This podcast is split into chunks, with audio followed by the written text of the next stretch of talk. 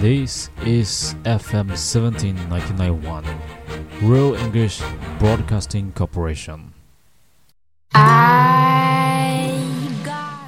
Hello everyone, this is your DJ Guy. Today I would like to share the guide to a backpacker. Yes, 背包客旅行指南. This is a guide for your 说走就走的旅行. Number one, pack light. 轻装上阵.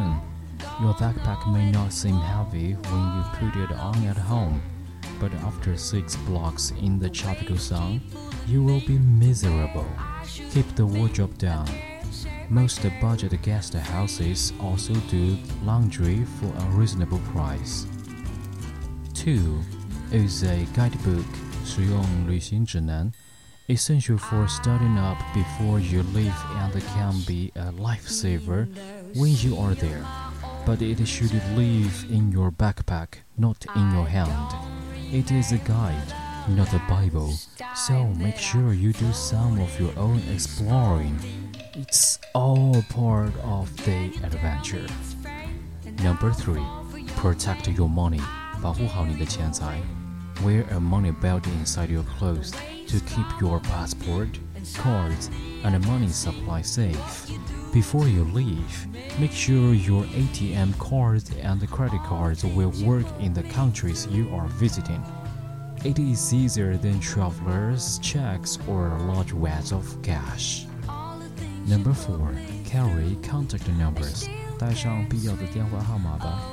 Make sure you keep two cards in different places with the phone numbers of credit card banks, insurance provider, relatives, your embassy, and consulate. Number 5. The last but not the least. Trust your instincts. 相信你自己的直觉吧。Be receptive to others, but be cautious not suspicious. Traveling requires you to get in touch with your instincts, so learn to trust them.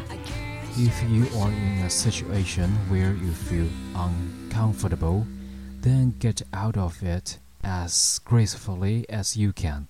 Sooner is better. 谨慎一点会比较更好。Okay, here above are some tips for you for a new backpacker. Hope they are helpful. Thank you for listening. This is your DJ Guy.